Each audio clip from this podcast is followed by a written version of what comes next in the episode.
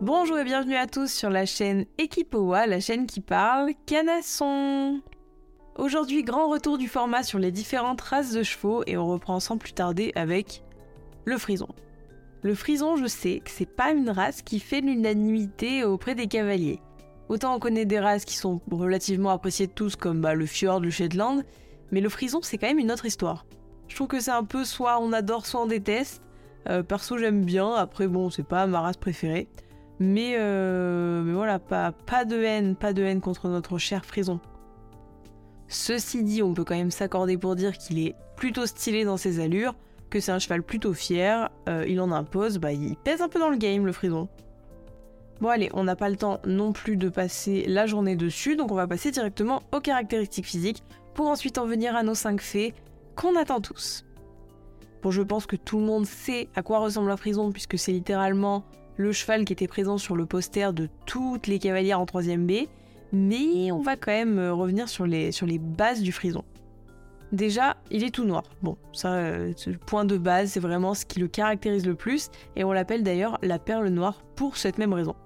Ceci dit, le studbook autorise quand même une petite pelote blanche sur la tête, donc euh, voilà, petit point culture finalement. Ensuite, deuxième point, il a des crins bien épais et ondulés avec de gros fanons. Les fanons, si vous ne savez pas ou que vous avez oublié, c'est tout simplement les poils sur le bout des jambes qu'on prend pour curer les pieds et qui sont innettoyables en cas de boue.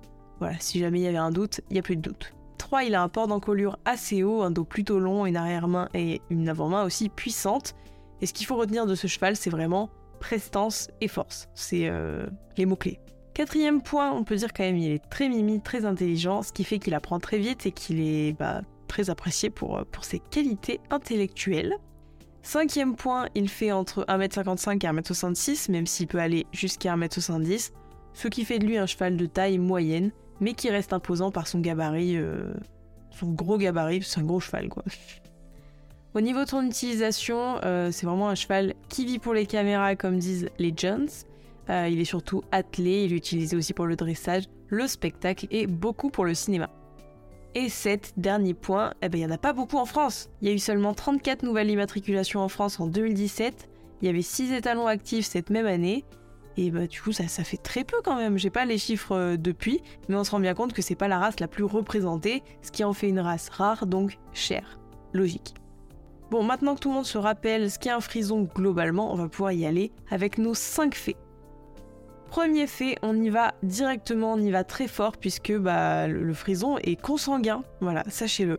En fait, la race, c'est une des races les plus vieilles du monde, tout simplement, et elle possède encore toutes ses caractéristiques d'origine, ce qui est assez impressionnant puisque la majorité des races ont subi des sélections pour être améliorées, etc. Évidemment, elle a subi euh, des améliorations également, mais elle reste euh, dans le même esprit depuis euh, bah, le début, donc ça c'est fou. Bref, tout ça pour dire qu'au 19e siècle, on a connu une baisse des effectifs des frisons, ça coïncide aussi avec la création du Studbook, euh, qui s'est fait à la même époque. Donc il fallait bien trouver des reproducteurs, ils étaient tous cousins à cette époque, et bah du coup allons-y gaiement, en avant Guingamp, ils nous ont fait reproduire tout ça, ce qui nous a fait bah, que des chevaux consanguins, donc euh, la folie. Il faut d'ailleurs savoir que le coefficient de consanguinité, il se mesure en pourcents, que plus on connaît d'ancêtres, plus le coefficient est précis, merci, et qu'à partir de 6%, il bah, faut commencer à s'inquiéter quand même.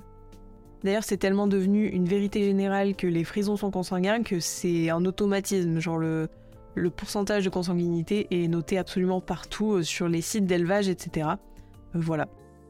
Après, sur le papier, ça fait une bonne vanne de dire qu'ils sont consanguins. On est tous d'accord, on rigole très fort. Mais dans la réalité, ça fait vraiment courir de gros risques au cheval ou au futur poulain de faire reproduire sa jument sans vérifier le pourcentage. De la consanguinité, il résulte évidemment de graves maladies génétiques auxquelles le frison est particulièrement sujet, logique encore une fois.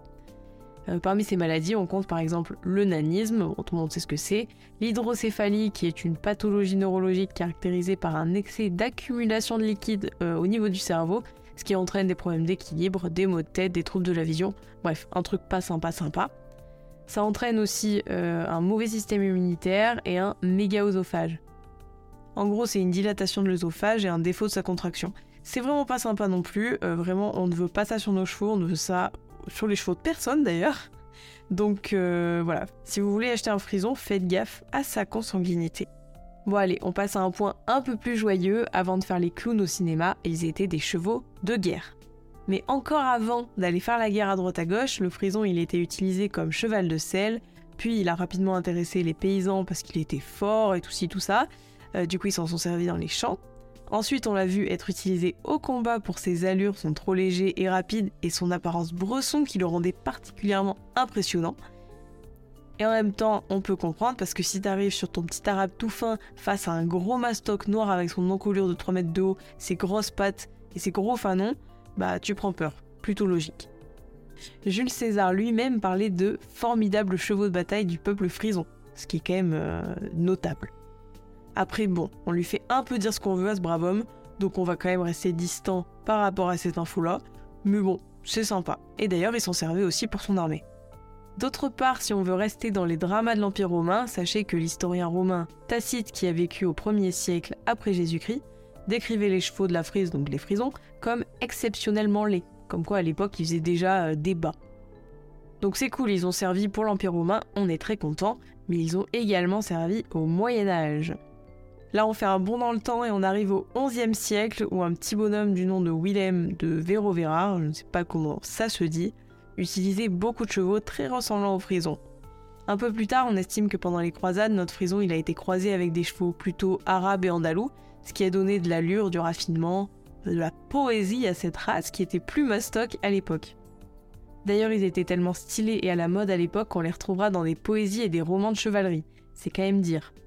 Et puis d'ailleurs, fun fact, à l'époque, on pouvait trouver assez facilement des frisons B ou gris. Le standard, il s'affinait que par la suite. Ensuite, après des années de, bons et loyaux services à la guerre, ils ont encore évolué en chevaux de manège, donc pour apprendre à monter, puis en attelage. Toute une part de leur histoire est d'ailleurs ignorée, c'est la course de trot. Et oui, ça peut paraître étonnant, mais nos gros lourdeaux ont fait des courses de trot pendant très longtemps et étaient plutôt doués à ça.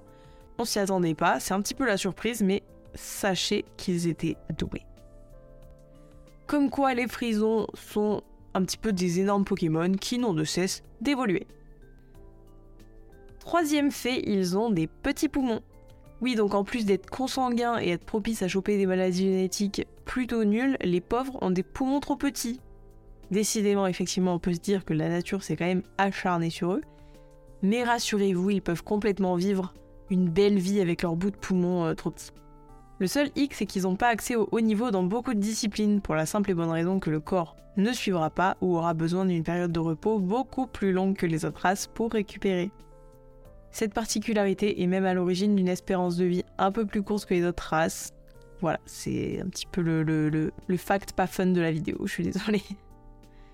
Vraiment là, je suis en train de vous dégoûter d'acheter des frisons, je suis désolée. Je leur fais vraiment pas de la pub, les pauvres. Quatrième fait, ils tiennent leur nom de la frise. Non, on ne parle évidemment pas de la frise chronologique, lolilol. C'est tout simplement une région historique du nord-ouest de l'Europe qui longeait la mer du Nord des actuels Pays-Bas à l'actuelle Allemagne. Petite précision, cette région elle n'existe plus du tout maintenant depuis bien longtemps. Voilà, vous êtes au courant. Nos frisons, ce sont donc plutôt des chevaux nordiques à la base, même si on les a croisés par la suite avec des chevaux avec le sang plus chaud et des silhouettes plus fines pendant les croisades, comme on a dit tout à l'heure. Donc frison, frise, voilà, les frisons ils sont quand même intimement liés au peuple germanique de l'ancienne frise, pardon, ceux que notre ami Jules César a mentionné en disant qu'ils avaient deux beaux chevaux. Bref, vous avez, vous avez tilté. Plus tard, on trouvera des preuves d'élevage de frisons dans les monastères de la Frise au 15 et 16e siècle, même si la notion de race à l'époque, bon, ça n'existe pas, c'est surtout relié à un lieu d'appartenance. Mais voilà, déjà, ils faisaient déjà du commerce à l'époque de ça. Comme je le disais, ils ont donc largement contribué à leur commerce et leur renommée, à un moment où les chevaux plutôt nobles, comme les frisons, en encolure haute étaient complètement à la mode. Aujourd'hui, même si la frise n'existe plus, les Hollandais sont très fiers de leur race nationale, qui à la base n'était même pas nationale, mais elle l'est devenue par la suite. Le frison, c'est un des emblèmes des Pays-Bas et beaucoup de personnes voient leurs chevaux comme des symboles identitaires, ce qui leur permet de montrer leur fierté nationale.